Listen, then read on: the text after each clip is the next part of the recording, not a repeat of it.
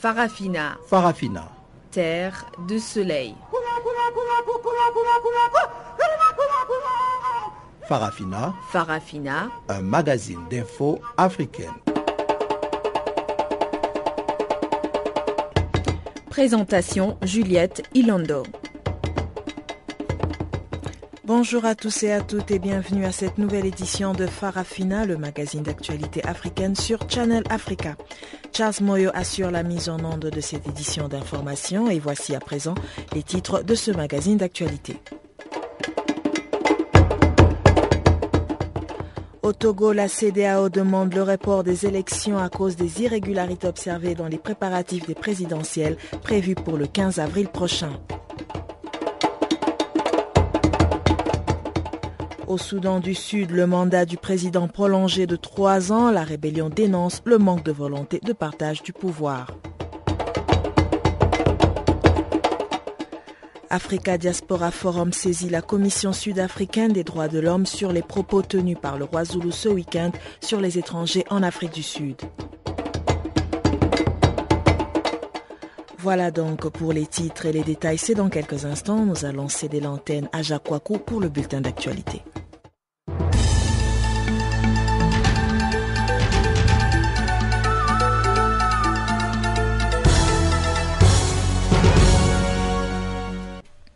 Bonjour, commençons par le Nigeria.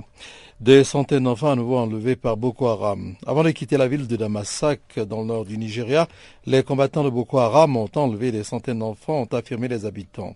Pour l'heure, la confusion règne sur l'identité des victimes et sur l'ampleur du rapt. L'enlèvement a concerné entre 400 femmes et enfants, d'après la BBC, qui cite également les habitants de Damasak, reconquises par l'armée il y a une dizaine de jours. Près de 500 enfants âgés de 11 ans et moins auraient été kidnappés par Boko Haram. Des disparitions ont été confirmées par un commandant de la force tchado-nigérienne à Damasak. Selon lui, entre 400 et 500 femmes et enfants manqueraient à l'appel, a-t-il indiqué. Ils ont pris 506 jeunes femmes et enfants. Ils en ont tué environ 50 d'entre eux avant de partir, a également précisé Suleiman Ali, un habitant de la ville située à quelques kilomètres de la frontière tchadienne. Cet enlèvement massif ne surprend pas Maïna Maji Lawan, sénateur de l'État de Borno au nord du pays. Ce dernier a assuré à la BBC que des enlèvements comme celui de Damasak arrivait fréquemment et concernait des centaines d'enfants. Les plus jeunes vont dans les écoles et les hommes entre 16 et 25 ans sont endoctrinés pour leur horrible mission, a déclaré le sénateur. Restons toujours au Nigeria pour dire que le gouvernement a décrété la fermeture des frontières jusqu'au 28 mars. Le communiqué signé le 25 mars par le secrétariat permanent du ministère nigérien de l'Intérieur indique que le président Goodluck Jonathan a approuvé la fermeture de toutes les frontières du mercredi 25 mars au samedi 28 mars inclus à minuit pour permettre un déroulement paisible des élections. Le texte demande au service de l'immigration de prendre les mesures nécessaires pour s'assurer que les étrangers ne puissent pas participer au processus en cours. Les élections générales qui doivent se tenir le 28 mars sont classées à haut risque par les observateurs, notamment en raison de la menace des actions terroristes du groupe islamiste Boko Haram. Création d'une nouvelle commission nationale de réconciliation en Côte d'Ivoire. La présidence de la République a annoncé mardi soir la création d'une commission nationale pour la réconciliation et l'indemnisation des victimes dénommée Conarive avec à sa tête l'archevêque Paul Siméon Awana. Selon le communiqué signé par M. Amadou Gon, le secrétaire général de la présidence, cette nouvelle commission aura pour mission de parachever les travaux de la défunte commission Dialogue, Vérité, Réconciliation, abrégée CDVR, conduite par Charles Konabani, aujourd'hui déclaré candidat à la prochaine présidentielle. La commission aura également pour objet de procéder à l'indemnisation de toutes les victimes des crises survenues en Côte d'Ivoire, précise le texte. Monseigneur Paul Siméon Duro est l'archevêque métropolitain de Boaké dans le centre depuis septembre 2006. Il est né le 19 décembre 1952 à Bingerville. Robert Mugabe est en visite en Algérie. Le président du Zimbabwe, Robert Mugabe, est arrivé hier à Alger pour une visite d'État de trois jours à l'invitation du président algérien Abdelaziz Bouteflika. Ce n'est pas tous les jours que deux illustres figures des libérations nationales africaines se rencontrent. Aujourd'hui très contestés chez eux et au-delà de leurs frontières, Abdelaziz Bouteflika et Robert Mugabe, respectivement 78 et 91 ans, vont se retrouver pour intensifier les échanges dans tous les domaines entre leurs deux pays, selon le communiqué de la présidence algérienne. Ce déplacement s'inscrit notamment dans le cadre de la présidence de l'Union africaine que Robert Mugabe assure depuis la fin janvier.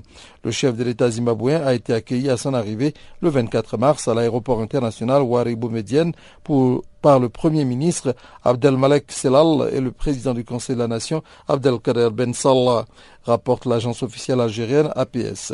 Dans un communiqué, la présidence de la République algérienne souligne que les deux pays sont unis par des relations exemplaires de fraternité et de solidarité depuis l'indépendance du Zimbabwe en 1980. La lutte commune contre le colonisateur a longtemps rapproché le FLN algérien et le parti de Mugabe. En 1973, Waribou Medienne, alors à la tête de l'Algérie indépendante depuis 11 ans, avait organisé le sommet des non-alignés à Alger. Ce dernier avait offert tout son soutien au mouvement de libération, dont la ZANU-PF zimbabwéenne. Un soutien indéfectible jamais démenti et que Robert Mugabe se plaît à rappeler à l'envie. En janvier dernier, lors de son discours devant le sommet des chefs d'État et de gouvernement de l'Union africaine à Addis Abeba, Robert Mugabe avait rendu un vibrant hommage à plusieurs pays africains qui ont contribué à la libération du continent et avait particulièrement insisté sur le rôle de l'Algérie qui était sur la ligne de front avec les Africains.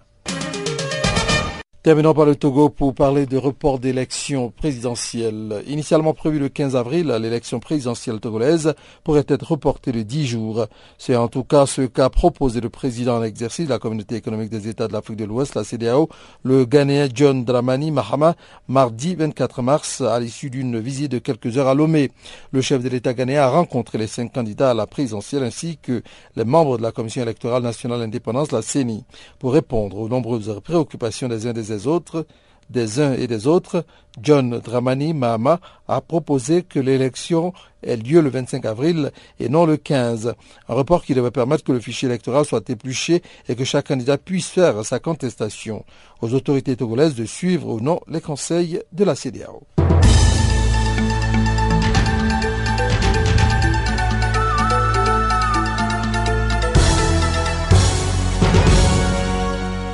Mais tu vas où comme ça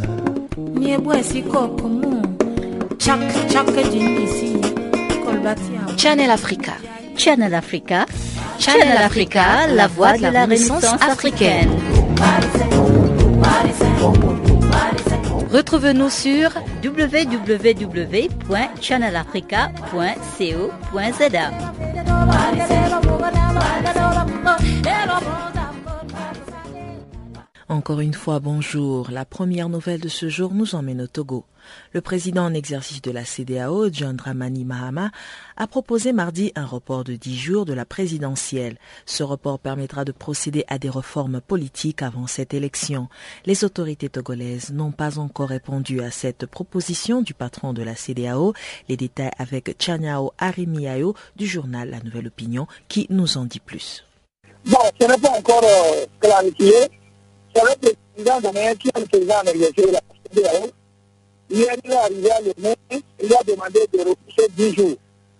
Pour que ça soit plutôt le 25 au lieu du 15. Pour qu'on puisse corriger tous les manquements que l'opposition a relevés. Donc, on attend on la position du gouvernement. Et je crois que peut-être comme nous sommes dans la communauté CDAO, le gouvernement ne refusera pas.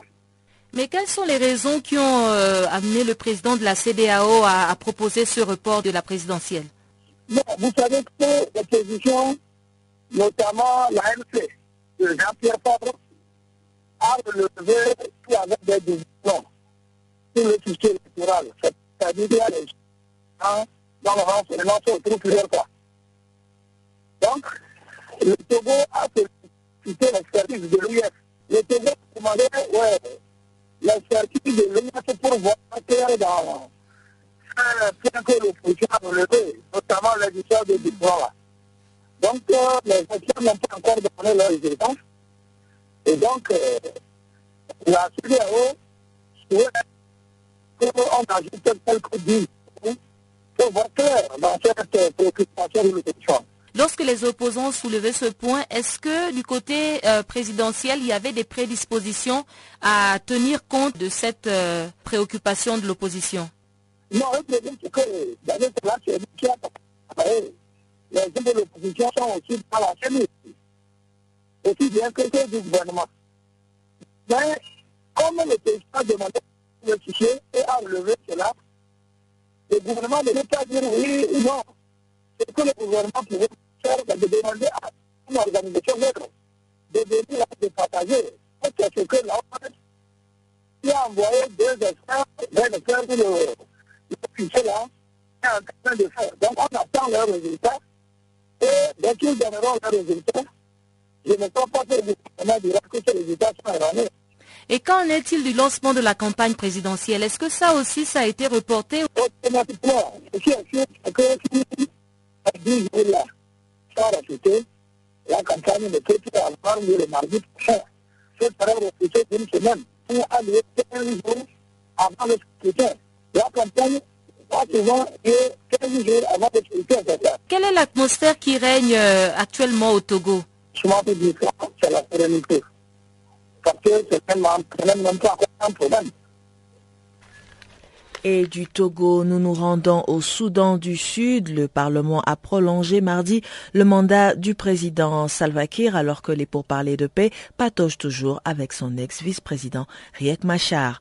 Le mandat prolongé de trois ans vient fragiliser les discussions de paix qui peinent déjà à aboutir. C'est un compte rendu de Pamela Kumba. 2018, c'est la nouvelle date d'expiration du mandat du président sud-soudanais Salva Kiir.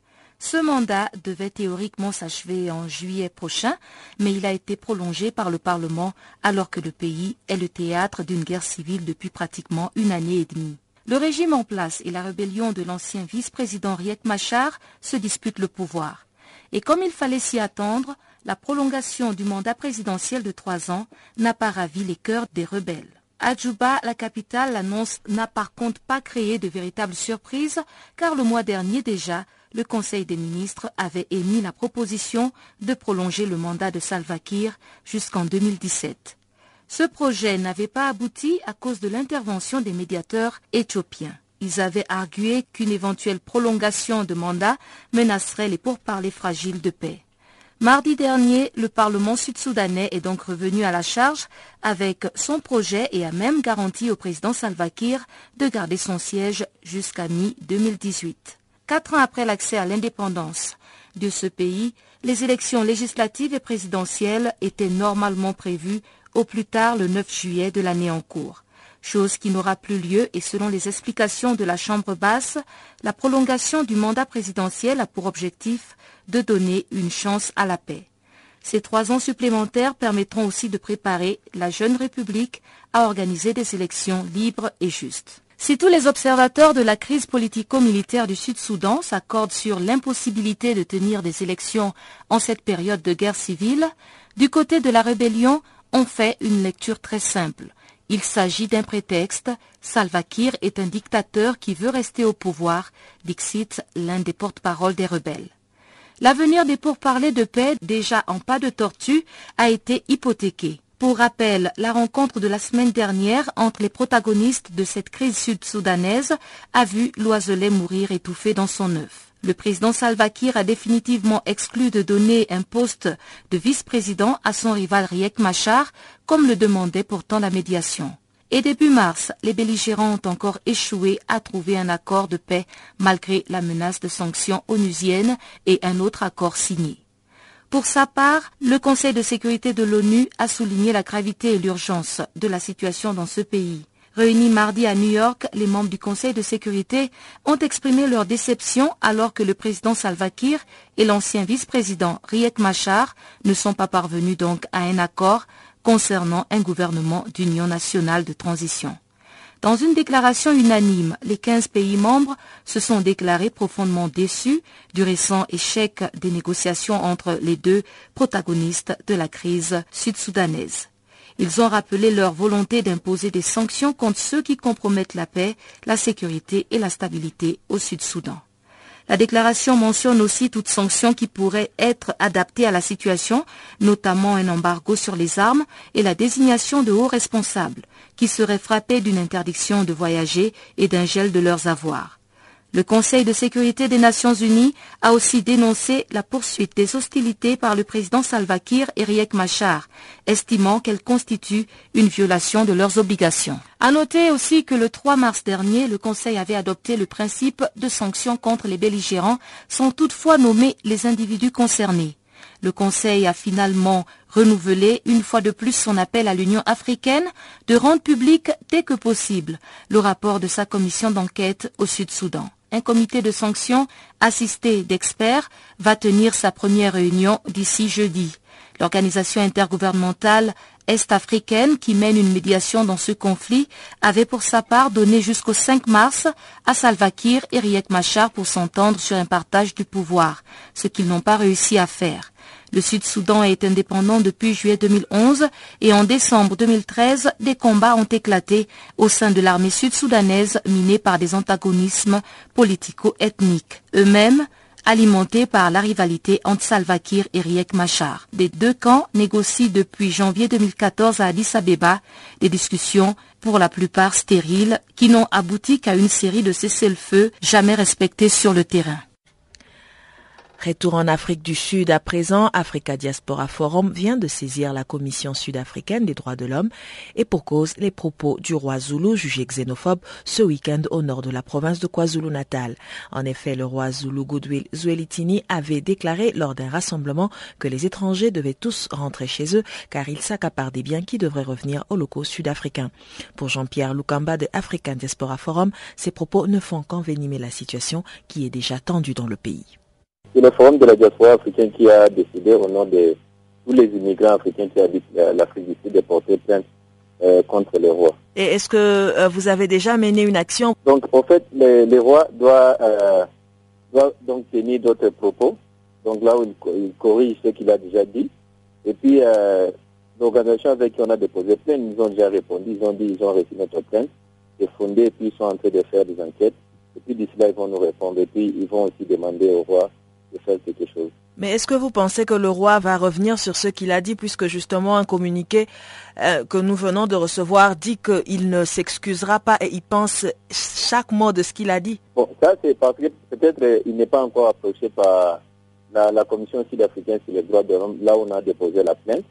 Donc il est en train de faire donc, des déclarations un peu informelles, mais nous pensons que comme il y a la démocratie en Afrique du Sud, donc la loi va être respectée il va revenir sur ces déclarations. Si nous devons revenir sur justement les propos qu'ont tenus le roi, en quoi pensez-vous que ces propos peuvent créer euh, la xénophobie ou bien attiser encore plus la xénophobie dans le pays? Bon, mais il y a déjà donc chaque jour nous vivons euh, la xénophobie en Afrique du Sud. Au moins chaque semaine il y a au moins trois immigrants qui sont tués et puis chaque semaine au moins il y a à peu près 50 ou 100 boutiques des immigrants qui sont vandalisé.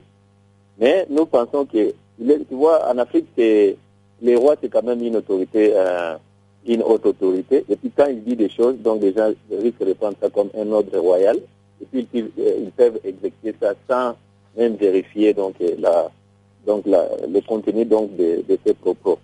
Alors maintenant, comme euh, d'abord vous allez aussi remarquer, il n'est pas seulement les rois des Zoulous, parce que donc la majorité des gens qui, composent le gouvernement sud-africain sont aussi des, donc, euh, donc des Zoulous, en commençant par le président de la République lui-même. Quand le président de la République est là-bas donc dans, donc, euh, dans, sa province, il n'est pas le président de la République, il est aussi prince, et puis il est aussi dirigé par le même roi.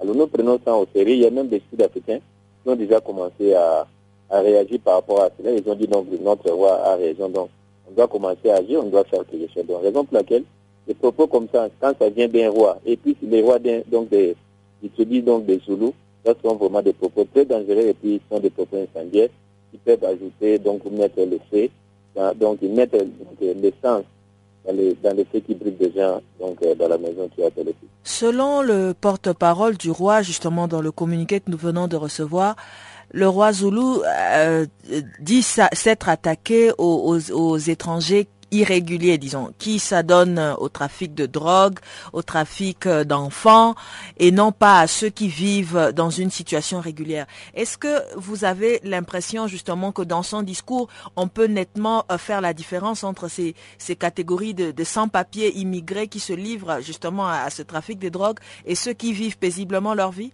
C'est ça les, c'est ça les, les, les, problèmes. Euh, ces propos ne sont pas adressés au gouvernement sud-africain qui peut faire la différence entre les, immigrants qui sont illégaux et puis les immigrants qui sont illégaux ou bien les immigrants qui font le trafic humain ou bien les immigrants qui font le trafic de drogue.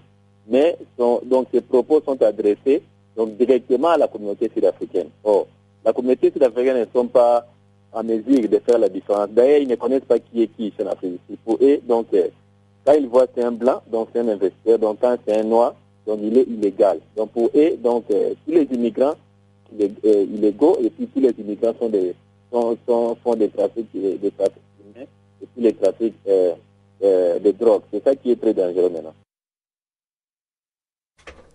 Et par la même occasion, Jean-Pierre Lukamba annonce la deuxième conférence sur la cohésion sociale qui se tiendra en début de semaine prochaine à Port Elizabeth. Les résolutions prises sont bonnes, mais la mise en application demeure encore un grand défi. Jean-Pierre Lukamba. Bon, de toute façon, cette comparaison aussi risque aussi donc d'amener d'autres confusions. Parce que tu vois, quand il y a euh, des enfants dans la maison, donc euh, quand il préfère l'autre enfant par rapport à son comportement et puis il néglige l'autre, donc l'enfant qui est, qui est négligé risque donc, euh, donc de haïr donc l'enfant qui est préféré. Je crois que donc vous connaissez l'histoire de, de, de, Joseph dans la Bible donc avec ses frères. Ça aussi c'est très dangereux. En tant que président de, la République, il ne doit pas parce que c'est aussi dans ses responsabilités, c'est aussi dans ses prérogations d'être sûr que les Sud-Africains ont donc des compétences donc requises pour euh, améliorer donc la situation économique du pays. Donc lui à ce niveau ne peut pas tenir des propos comme ça, surtout pendant cette période et puis c'est avant juste les élections. Vous qui gérez, qui, qui faites face généralement aux plaintes déposées par les étrangers et vous travaillez beaucoup avec les étrangers, est-ce que vous pouvez nous dire comment les autorités sud-africaines pourraient justement approcher ce problème qui existe de xénophobie et avec les autorités qui commencent à, tenir des discours euh, euh, qui effraient justement les immigrés? Comment est-ce qu'ils devraient gérer cette situation? En fait, euh, une bonne, donc la, la, donc la discrimination en Afrique du Sud, bien euh, la xénophobie, c'est vraiment un problème très fondamental au niveau de l'Afrique du Sud. Donc ça a beaucoup de, contours. Il y a donc des aspects un peu historiques, des aspects, donc euh, les guerres de classe, donc la, redistribution donc des ressources euh, du pays, tout ça. Et puis la pauvreté aussi ajoute donc, donc, dans, donc, dans tout ça. C'est que nous, nous, nous envisageons, c'est que nous attendons des autorités sud-africaines, ils doivent créer quelque chose. Donc, ils doivent avoir d'abord la volonté politique donc de combattre contre n'importe quelle sorte euh, donc euh, forme, forme de, de, la discrimination de la xénophobie. Ils peuvent le faire, ils savent comment ils peuvent le faire, mais le problème c'est qu'ils n'ont pas la volonté politique. Par exemple, en 2012, on a tenu euh, le sommet national donc pour la, la cohésion sociale. On a pris certaines décisions, on a fait certaines recommandations. Maintenant, trois ans après, il n'y a rien qui est fait. Et puis nous venons juste de recevoir des invitations. ils vont faire donc des suivis un autre sommet pour la cohésion sociale qui sera euh, de la semaine prochaine, donc à la province de Port-Elisabeth. Nous sommes appelés, mais le problème c'est que prendre des décisions, c'est bien bon, mais mettre donc euh, ces décisions-là en application, ça c'est ce qui est très important. Mais en Afrique, il y a beaucoup, il y a beaucoup de bonnes décisions. Même la constitution sud-africaine est, vraiment très bonne. Mais le problème c'est qu'il y a donc un problème au niveau, il y a un décalage entre donc les décisions, bien la politique et l'application Merci pour cette opportunité. Je voulais vous faire savoir que j'ai récemment appris que je suis séropositive. Maintenant que je connais mon statut sérologique, je peux me protéger et protéger ceux que j'aime. Imaginez un monde qui encourage les gens à parler du VIH-Sida afin que nous puissions combattre tous ensemble avec succès. Il a le VIH. Moi, je suis pas l'employé, hein. C'est votre faute. Il est maudit. Un monde où tout le monde comprend que la stigmatisation est l'un des facteurs conduisant à la propagation du VIH et où il n'y a aucune honte à connaître son statut sérologique. Imaginez la possibilité d'une génération sans VIH. Ça commence avec vous. En savoir plus, consultez le www.itbeginswithyou.org. Nous allons à présent céder l'antenne à notre consoeur Pamela Kumba pour le bulletin économique.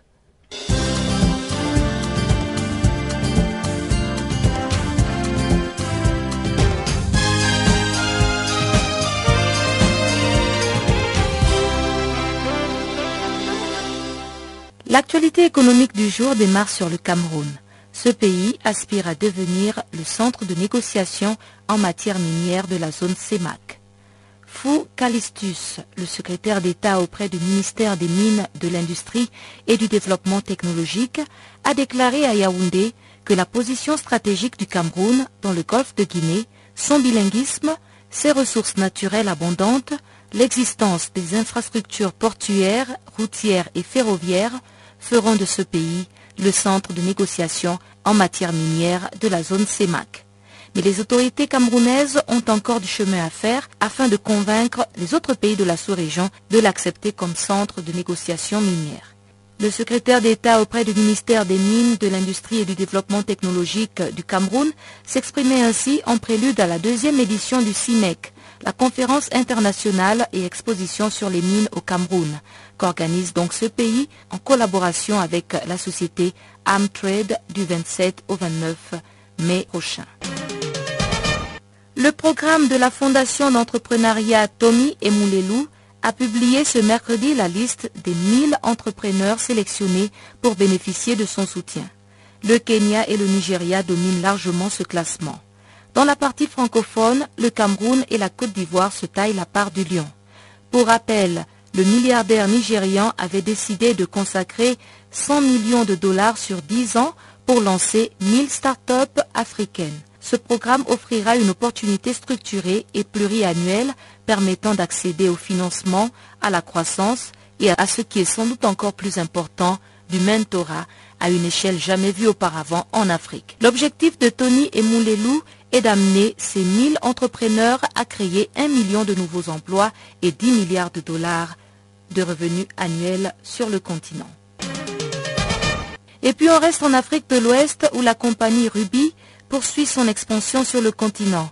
Le groupe français spécialisé dans l'aval pétrolier et chimique a annoncé avoir signé un protocole d'accord pour l'acquisition du groupe ERES, un leader de l'approvisionnement, du transport et de la distribution de bitume en Afrique. L'acquisition devrait être réalisée en deux temps. Ruby rachètera d'abord 75% de la société, puis 315 millions de dollars et reprendra ensuite les 25% restants sur une période de trois ans pour un montant maximal de 120 millions de dollars. Présent au Sénégal, au Togo et au Nigeria, le groupe RS contrôle l'ensemble de la chaîne d'approvisionnement du bitume, l'achat en raffinerie, le transport maritime, le stockage terrestre et l'acheminement aux clients par camion. Le groupe RS a dégagé en 2014 des revenus de 550 millions de dollars avec une capacité bénéficiaire pro forma d'environ 8% du chiffre d'affaires. Ruby fait donc une très bonne affaire en l'achetant. Savary Gold a levé 3 millions de dollars pour placement sans intermédiaire de 60 millions d'actions ordinaires au Burkina Faso. Cet argent servira à pourvoir aux besoins généraux et financer le programme d'exploration du projet Karankasso dans le sud-ouest du Burkina sur la ceinture orifère Oundé. La levée de ce fonds a enregistré plusieurs souscriptions grâce à la société Altus et au richissime Ross Beatty, le nouveau partenaire stratégique de Savary Gold. Ces deux institutions ont induit une augmentation de 50% de la souscription et Savary Gold veut finaliser les détails du programme d'exploration avec son partenaire Sarama Ressources. Savary Gold détient à 75% Karamkaso contre 35% pour le partenaire Sarama et a fait la découverte de deux anciennes zones minières 430 mètres sur 40 mètres et 470 mètres sur 50 mètres, outre un couloir minéralisé couré long de 3,8 km. Retournons au Nigeria pour parler du géant anglo-néerlandais Unilever qui a récemment annoncé son intention de faire passer ses parts dans sa filiale nigériane de 50,05% à 75%. L'opération va nécessiter un investissement évalué à 218 millions de dollars, constitué à partir d'un pari sur la vitalité de la première économie africaine. Cette opération survient dans un contexte où, selon le Fonds monétaire international, l'économie nigériane devrait connaître un coup de mou avec une croissance qui passera de 6,3% en 2014 à 4,8% cette année. Ce ralentissement de la croissance consécutif à la chute des cours mondiaux du pétrole ne décourage en rien Unilever, garde la foi dans les perspectives nigérianes. Et puis pour terminer, en Côte d'Ivoire, on enregistre actuellement une forte production de riz. En effet, la production ivoirienne de riz est passée à 550 000 tonnes en 2011 contre 984 000 tonnes en 2012, puis à 1,2 million de tonnes l'année d'après, avant d'atteindre 1,3 million de tonnes l'année dernière. Kwaku du ministère ivoirien de l'Agriculture a déclaré, je cite, Nous ne sommes pas loin de l'objectif de production de 1,9 million de tonnes de riz blanchi à l'horizon fin 2016. Il commentait la performance éburnéenne qu'il a qualifiée de progression spectaculaire.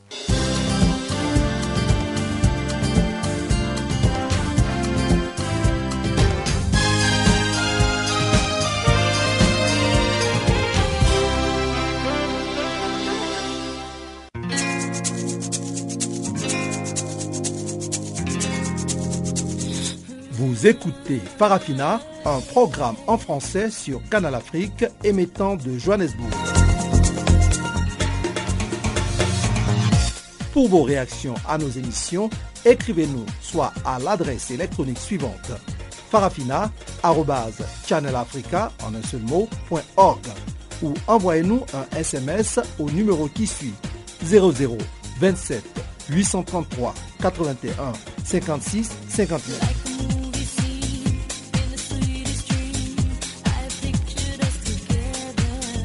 Notre adresse électronique farafina.channelafrica ou par SMS 0027 833 81 56 59. Bienvenue encore une fois si vous venez de nous rejoindre et nous nous rendons en Guinée. Dans le secteur minier artisanal, 40% de la main-d'œuvre est féminine. Les conditions de travail sont particulièrement pénibles et le travail très mal rétribué. Elles risquent souvent aussi de perdre l'exploitation de la terre faute de licence.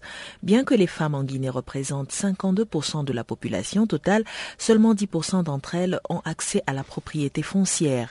Pour Mohamed Diaby, directeur adjoint à l'action sociale auprès du ministère des Affaires sociales, de la promotion féminine et de l'enfance en Guinée-Conakry, la situation des femmes est très critique.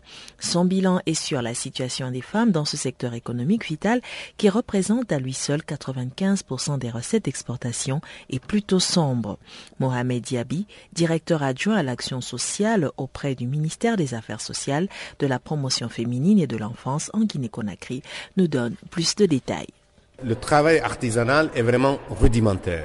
L'obtention du minerai est aléatoire, donc ça peut varier. On peut obtenir des dizaines de grammes euh, ce mois-ci, mais au prochain mois, zéro. Il y a quand même un acharnement dans le travail. Les femmes travaillent euh, tout au long de l'année excepté les vendredis qui sont consacrés aux jours de prière et peut-être quelques rares cas de cérémonie sociale. Mais non seulement les ressources sont aléatoires et rares, mais les quelques rares qui sont obtenues, les femmes n'en jouissent pas pleinement parce que ce ne sont pas elles qui doivent les utiliser. Elles ont besoin du quitus de leur mari pour savoir ce qui doit être injecté où et comment. Vous avez aussi parlé de discrimination au niveau des banques. Qu'est-ce qui explique que ces femmes, justement, euh, ne bénéficient pas de crédit auprès des banques? Pourquoi sont-elles discriminées? La discrimination repose sur le manque de confiance. On considère qu'elles ne sont pas complètes. Il n'y a pas de garantie autour de ces femmes-là. Si jamais tu leur donnes, tu leur accordes un crédit et qu'elles disparaissent, tu n'as pas la possibilité de recouvrir tu n'as pas la possibilité de récupérer ton argent. Peut-être que c'est vrai, il y a eu des cas comme ça où effectivement des femmes ont reçu de l'aide, ont reçu des crédits et elles n'ont pas remboursé. Mais ça suffit comme argument complet pour ces banques-là de ne plus jamais octroyer quelque ressource que ce soit à ces femmes. Donc la discrimination naît de ce sentiment de méfiance. Pourquoi autant de femmes travaillent dans le secteur minier artisanal? D'abord, 52% de la population guinéenne est féminine. Il naît plus de filles que de garçons. Il y a également, ça a lieu en général pas dans les centres urbains, c'est dans des zones rurales. Donc euh, l'exode est surtout caractérisé par le départ des hommes, ce sont les femmes qui restent. Et il y a en dernier ressort euh, l'effet de contagion qui fait que tel a eu, donc euh, moi aussi je vais me lancer dans la danse. Donc voilà ce qui explique en gros le fort taux vous avez aussi mentionné dans votre étude qu'en fait c'est euh, un phénomène ancestral. Ce n'est pas nouveau que les femmes travaillent dans les mines. L'extraction, elle est, elle est vraiment traditionnelle dans le sens donc euh, du fait que ça existe euh, depuis les temps immémoriaux. C'est cette façon maintenant, cette injustice sociale ou cette discrimination ça s'est davantage exacerbé avec l'arrivée, l'installation des compagnies minières, qui est quand même un phénomène récent. Donc c'est en fait une forme de compétition entre le secteur minier industriel et le secteur minier artisanal. Effectivement, et c'est pour ça que dans les recommandations, il est dit aussi c'est bon de faire le plaidoyer pour qu'il y ait vraiment une synergie entre l'exploitation artisanale et l'exploitation industrielle parce qu'on ne peut pas quand même se lever un beau jour pour dire on va mettre terme à l'exploitation artisanale. Ça crée des conflits, ça crée des réactions sociales euh, parfois qu'on ne peut pas bien cerner. La Guinée, comme le Libéria et la Sierra Leone, a été touchée par euh, la maladie Ebola. Est-ce que de nombreuses femmes, par exemple, ont été obligées de se retirer de ce secteur pour cause de maladie? L'épidémie, lorsqu'on dit qu'elle a eu des retombées euh, sociales inédites, c'est parce que finalement aucun secteur n'a été épargné. Le Conseil des droits de l'homme s'est penché ce mercredi sur les cas de la République centrafricaine en tenant des débats interactifs avec l'experte indépendante chargée de l'assistance à ce pays dans le domaine des droits de l'homme. L'experte indépendante sur la situation des droits de l'homme en République centrafricaine, Madame Marie-Thérèse Keita Bokoum, a constaté que la situation sécuritaire dans le pays restait au cœur de toutes les préoccupations. Les groupes armés continuent de terroriser les populations et un grand nombre de personnes continuent de fuir les zones de conflit. Elle a toutefois constaté que le gouvernement avait pris des initiatives pour redéployer l'administration territoriale dans l'ensemble du pays. Mais l'administration reste démunie, la police en particulier. Le gouvernement a par ailleurs engagé des larges consultations en vue d'organiser le forum de Bangui prévu le mois prochain et censé poser les bases d'une restauration durable de l'État.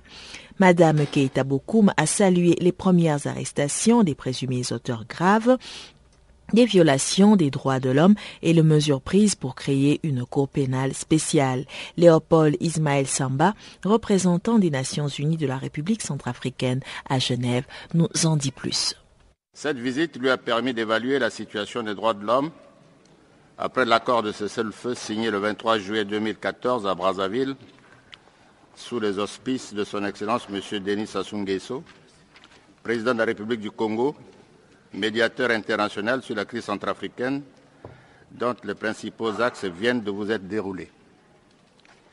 Nous avons pris note du contenu de l'exposé de Madame l'experte indépendante, à qui nous réitérons la gratitude du peuple centrafricain pour la qualité du travail fourni, les risques et sacrifices consentis.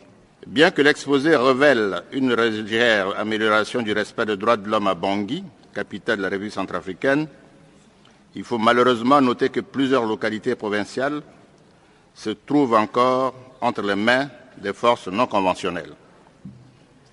Ma délégation, en plus d'initiatives de la CPI, salue l'ouverture prochaine d'une cour spéciale de justice internationale dans mon pays en vue de juger tous les auteurs et responsables, quels qu'ils soient, des crimes commis. C'est en cela que je voudrais appeler, au nom des populations centrafricaines, meurtri, la communauté internationale à ne pas oublier mon pays. Monsieur le Président, s'agissant des élections, il est hautement souhaitable que les conditions sécuritaires soient réunies au préalable, car organiser des élections dans les conditions d'insécurité sur quelques portions seulement du territoire donnerait de la matière aux velléités séparatistes alors que le peuple centrafricain, dans sa majorité, voudrait vivre en paix, tel que l'a prouvé la vaillante population de la préfecture de Bamingui Bangora lors de la dernière visite de son Excellence Mme Catherine Samba Panza, présidente de la République, chef de l'État de transition, en délai, chef-lieu de Bamingui Bangora. Monsieur le Président, c'est ici l'occasion d'appeler et de rappeler à la communauté internationale qu'indépendamment de la situation sécuritaire, les promesses d'assistance financière faites à mon pays tardent à se matérialiser. Ce que vous en doutez hypothèque gravement le respect des échéances attendues. Je voudrais dire que la démocratie ne se décrète pas. Elle se construit. Elle s'acquiert au prix des sacrifices. C'est l'aboutissement d'un long parcours. C'est en cela que les amis de la République centrafricaine, la communauté internationale, qui ont accepté de l'accompagner, doivent l'aider à asseoir la démocratie sur un socle granitique solide. Faute de quoi, tous les sacrifices par eux consentis pour venir en aide à mon pays seront voués à l'échec. Et enfin, nous allons nous rendre cette fois-ci euh, en Côte d'Ivoire, le Conseil des droits de l'homme s'est penché ce mercredi sur les cas de la Côte d'Ivoire en tenant des débats interactifs avec l'expert indépendant chargé de l'assistance à ces pays dans le domaine des droits de l'homme. La Côte d'Ivoire a déclaré que le mandat de l'expert indépendant, qui s'adapte aux besoins réels et spécifiques de la Côte d'Ivoire, avait aidé le pays à consentir des efforts sans précédent pour la reconstruction et la consolidation des acquis en vue du renforcement de l'état de droit. De tels efforts se traduisent par la mise en état du système judiciaire conformément aux normes internationales à travers la réhabilitation des tribunaux et prisons, la réforme des codes usuels et la reprise des procès d'assises. En outre, plusieurs réformes ont été effectuées au plan national, comme l'adoption d'une loi portant promotion et protection des défenseurs des droits de l'homme, et celle d'un projet de loi relatif à la lutte contre la traite des personnes et les pratiques assimilées. Écoutons Kwadio Adjouman, chef de mission de la représentation permanente de Côte d'Ivoire auprès des Nations Unies et de l'Organisation mondiale du commerce à Genève. Plusieurs réformes ont été faites au plan national, en l'occurrence l'adoption d'une loi portant promotion et protection des défenseurs des droits de l'homme et d'un projet de loi relatif à la lutte contre la traite des personnes et les pratiques assimilées. D'autres actions d'importance ont été également opérées au plan national pour renforcer cette démarche.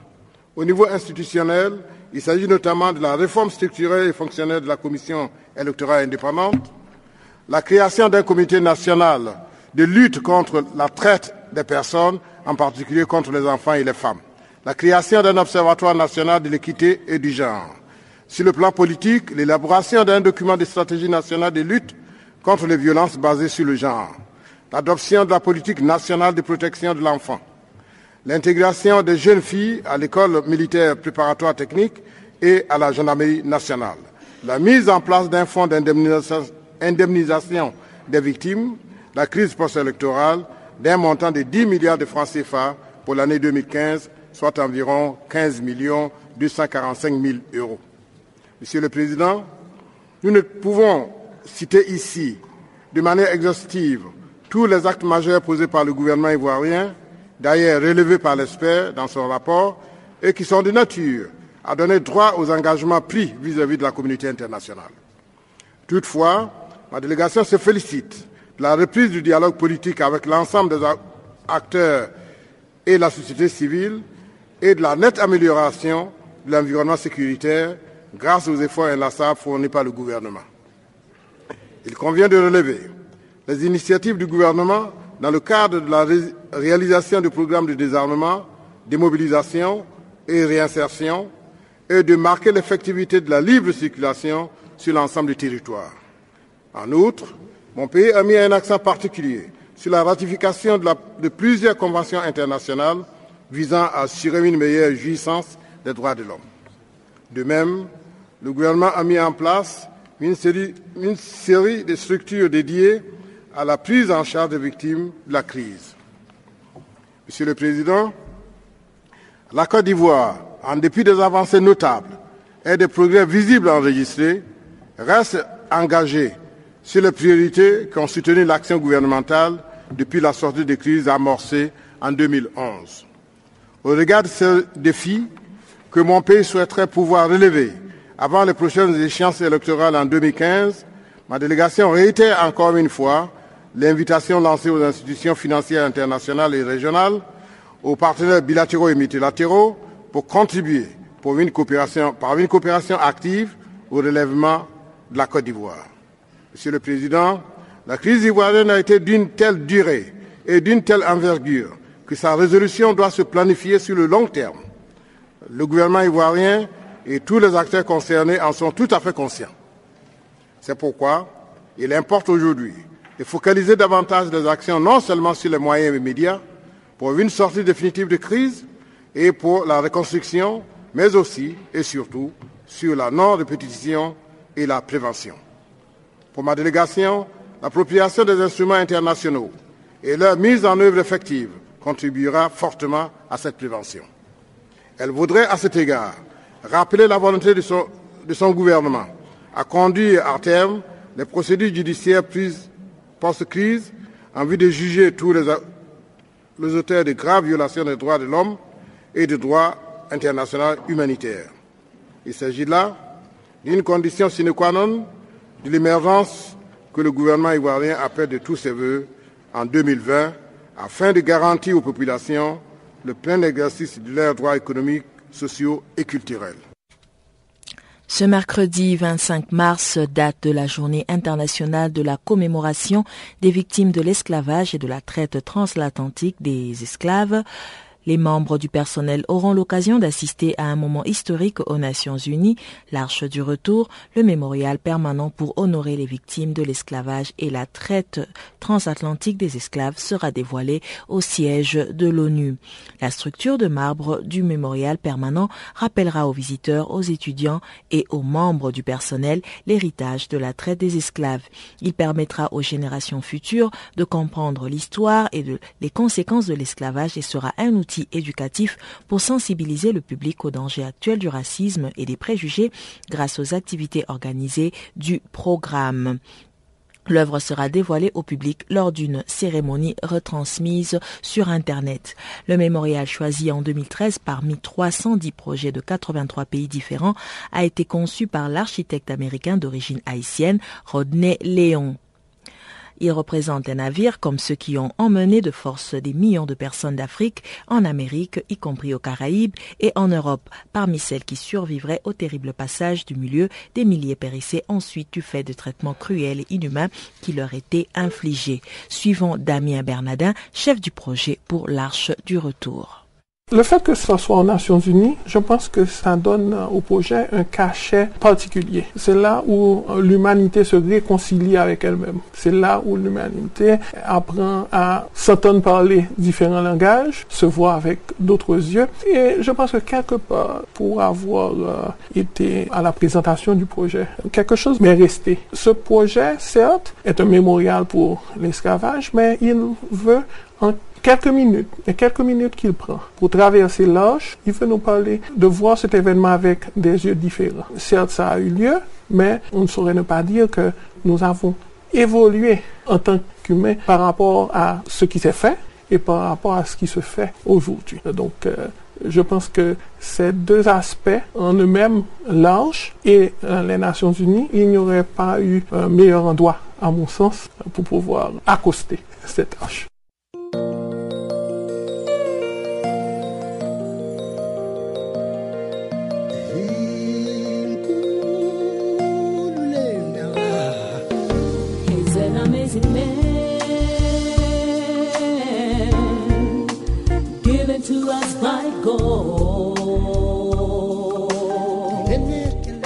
Channel Africa, la voix de la Renaissance africaine. Écrivez-nous sur notre page Facebook Channel Africa. Faites-nous des tweets French Farafina ou bien Channel Africa 1.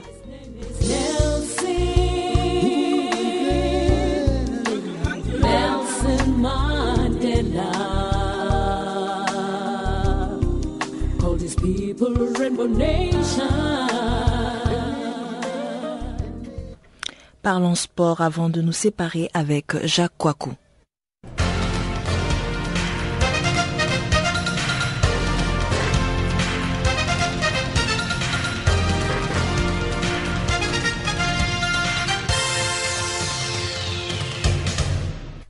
Rebonjour. Michel Platini évoque la réduction du nombre des joueurs étrangers.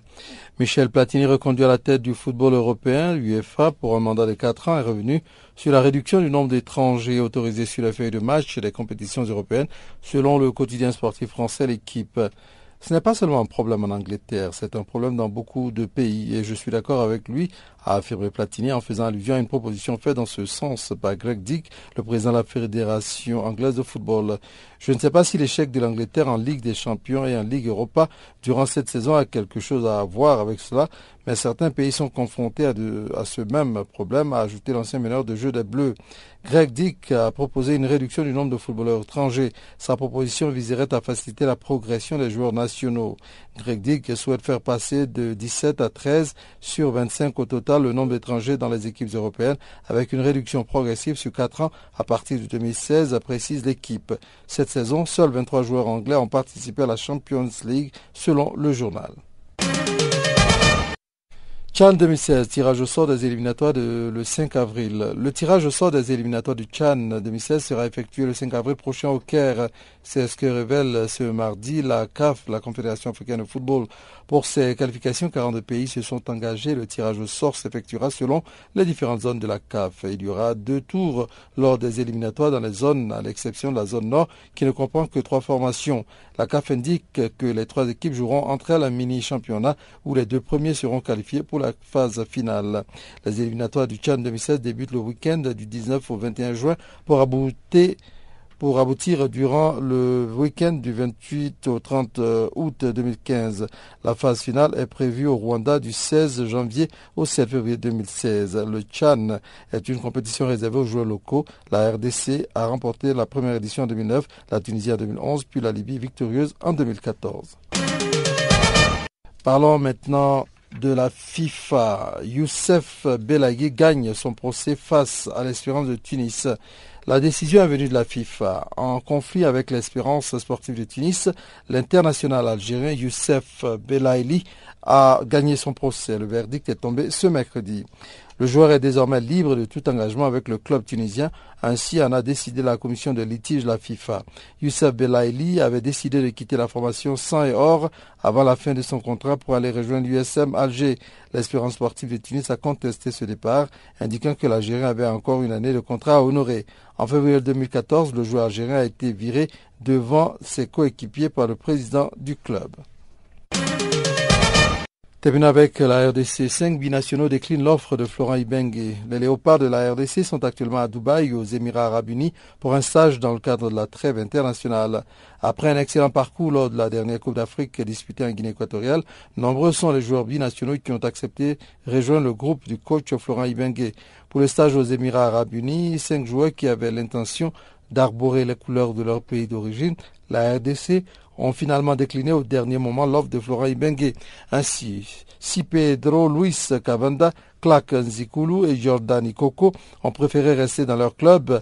Cédric Bakambu a lui été victime d'une blessure, tandis que Presnel Kipembe, qui a déjà porté les couleurs de la RDC en sélection de jeunes, a choisi la sélection française des moins de 20 ans. Toutefois, pour Florent Ibengue, ce sont les clubs qui ont fait pression sur les joueurs pour qu'ils ne rejoignent pas les léopards. C'est ce que font les clubs européens. Ils mettent un tout petit peu la pression, mais ça ne dérange pas. Je leur avais dit qu'ils ont une chance, comme ils sont binationaux, de jouer soit pour nous ou soit pour l'un ou l'autre pays. Là maintenant qu'on s'intéresse à eux, les autres pays s'intéressent aussi. Tant mieux pour les gamins. Il faut qu'ils réfléchissent bien pour qu'ils soient internationaux, a commenté Florent Ibengue, sélectionneur de la RDC au micro de Radio Okapi. L'entraîneur congolais a dû revoir sa liste pour intégrer des joueurs locaux tels Firmin Mobele Ndombe, Luvumbu Nzinga et Mabele Bawaka, Makwekwe, Kupa de la SV Club ainsi que Joël Kimwaki du TP Mazambe.